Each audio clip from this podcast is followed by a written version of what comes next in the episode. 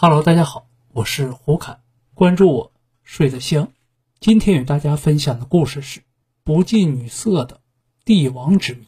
这世界上还真的有不近女色的帝王吗？今天就与大家了解了解。此人呢，正是身兼学者、战士以及立法者的阿弗列王，是唯一获权大帝称号的英国君主。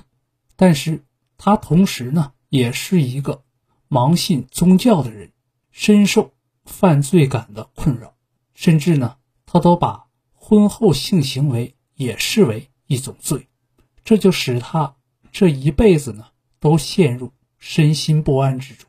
阿弗列王二十岁的时候，与一位年轻貌美的贵族少女成婚，当举行婚庆的时候，他突然晕倒。甚至连医生也诊断不出他是因为什么病而晕倒。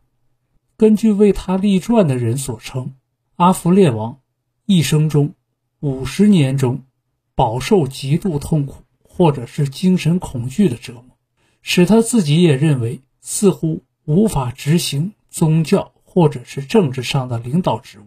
为阿弗列王大帝立传。将皇帝的恐惧性事以及郁郁寡欢的个性公之于众的呢，是阿希尔主教。原来他就是皇帝的挚友，处处尽力去维护阿弗列大帝的形象。可是呢，一些现代历史学家并不相信这位阿希尔记载的阿弗列晕倒和身心衰竭等事情，他们认为其说法。与这位昂格鲁萨克逊皇帝的文治武功根本格格不入。另一些学者则认为呢，则是阿弗烈的性紧张心理与他在军事上、学习上的卓越成就并不相违背，反而可能促成伟大的事业的主要动力。因此，积极进取，帮助他摆脱萦绕于怀的惴惴不安的信念。今天人们都知道，这位阿弗烈却是一位伟大不凡，这一点呢是无可辩驳的。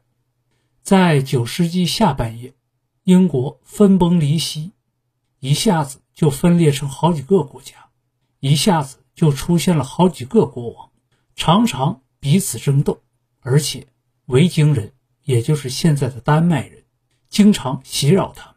公元八百九十一年的时候。阿弗列成为了英国西南角的维塞克斯国王，但二十八年后他逝世的时候，已使整个英国的局面大为改观。昂格鲁萨克逊人在英国大部分已经统一，同时解除了维京人持武器进犯的威胁。这种种丰功伟绩呢，主要归功于这位卓越的斗士。战胜内心痛苦的决心以及不屈不挠的意志。当阿弗列继位之初，并无任何人或者是任何团体有能力抗拒丹麦人的连年入侵。当时维京战士横扫英国，向西渗透进击，又自海上不断登陆袭扰英国居民。因为丹麦人呢是航海的民族，所以他能够。海陆并进，而昂格鲁萨克逊民族呢，大部分都是农民，故此难以与其匹敌。到了1878年的时候，阿弗列统治下的维塞克斯王国已危在旦夕了。维塞克斯人竭尽一切力量防守，而连战皆败，抵抗异族入侵的意志呢，已经差不多。完全瓦解了。有人已经向维京人投降了，有的便逃往了别处。大家此时对局势已经不抱有任何希望了，而只有阿弗列王本人矢志不渝，坚持保卫国家的努力，尽显了一个基督徒的坚定信念。阿弗列有一阵子似乎是销声匿迹了，原来。他正在带领着军队与入侵者打游击战，同时又不断取得忠于他的百姓支持。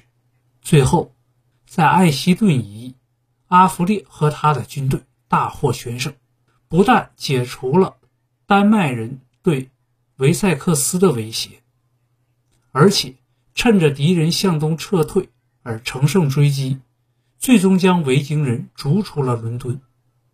阿弗列因此深受爱戴，成为全英国各地昂格鲁萨克逊以及从未逐渐改奉基督教的维京移民的实际领袖。而另一方面呢，阿弗列更加深谋远虑，知道要抵御海上的敌人再次来犯，最佳的策略呢，就是建立一支强大的英国海军，以兼备恐吓抗敌的作用。他们并且采用新方法建造战船，供海岸防卫之用。然而，阿弗列大帝也许感到需要一种强烈的创造欲，以转化罪恶的性冲动，所以除了战功彪炳，另外还有所图。天下既然太平了，阿弗列就决心建立一个博学多识的君主。在当时，作为一个皇帝，并不一定都要。懂得读书写字。实际上，公元九世纪至十一世纪数百年间，阿弗列是唯一能读能写的昂格鲁萨克逊君主。他深信学识是改善全民生活的关键，因此召集各方学者来到他的身边，亲自和学者合力将一些拉丁文译制的书籍译成了英文，分发各地主教。使知识像罗马文明崩溃那样四处传播，各阶级的自由人为求本身利益，莫不深感鼓励，都去读书写字。同时呢，阿弗列认为当时和往日的史实应当留下来永久记录，于是下令编写一部《昂格鲁萨克逊编年史》。这部史诗记载。阿弗列之前以及统治时期的历代民族事迹，至今仍然有人予以研究。那么说来，阿弗列大帝被称之为英国散文之父，不是没有道理的。阿弗列大帝成就还不止如此，他在暮年兼修了一部法典，所根据的原理除了叛国罪。某些罪犯可以向受害者或者是家属支付金币作为补偿，而无需像当时那样将罪犯的手脚或处死作为惩罚。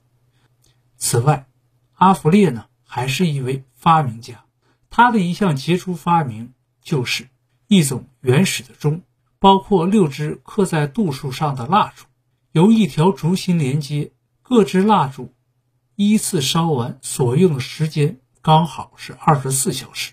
这项发明说明阿弗列大帝善于用时间，珍惜光阴，因此花了多少时间去祷告、工作、娱乐以及从事别的活动，都井井有条。阿弗列不仅是一位卓越的军人、学者和立法者，而且是使当时英国免于异族统治的救星。以及孜孜不倦地为百姓谋求幸福的政治家。至于他因为强烈的内疚而导致身心不安的这回事呢，只能使他更加强大，而无损于他的名声。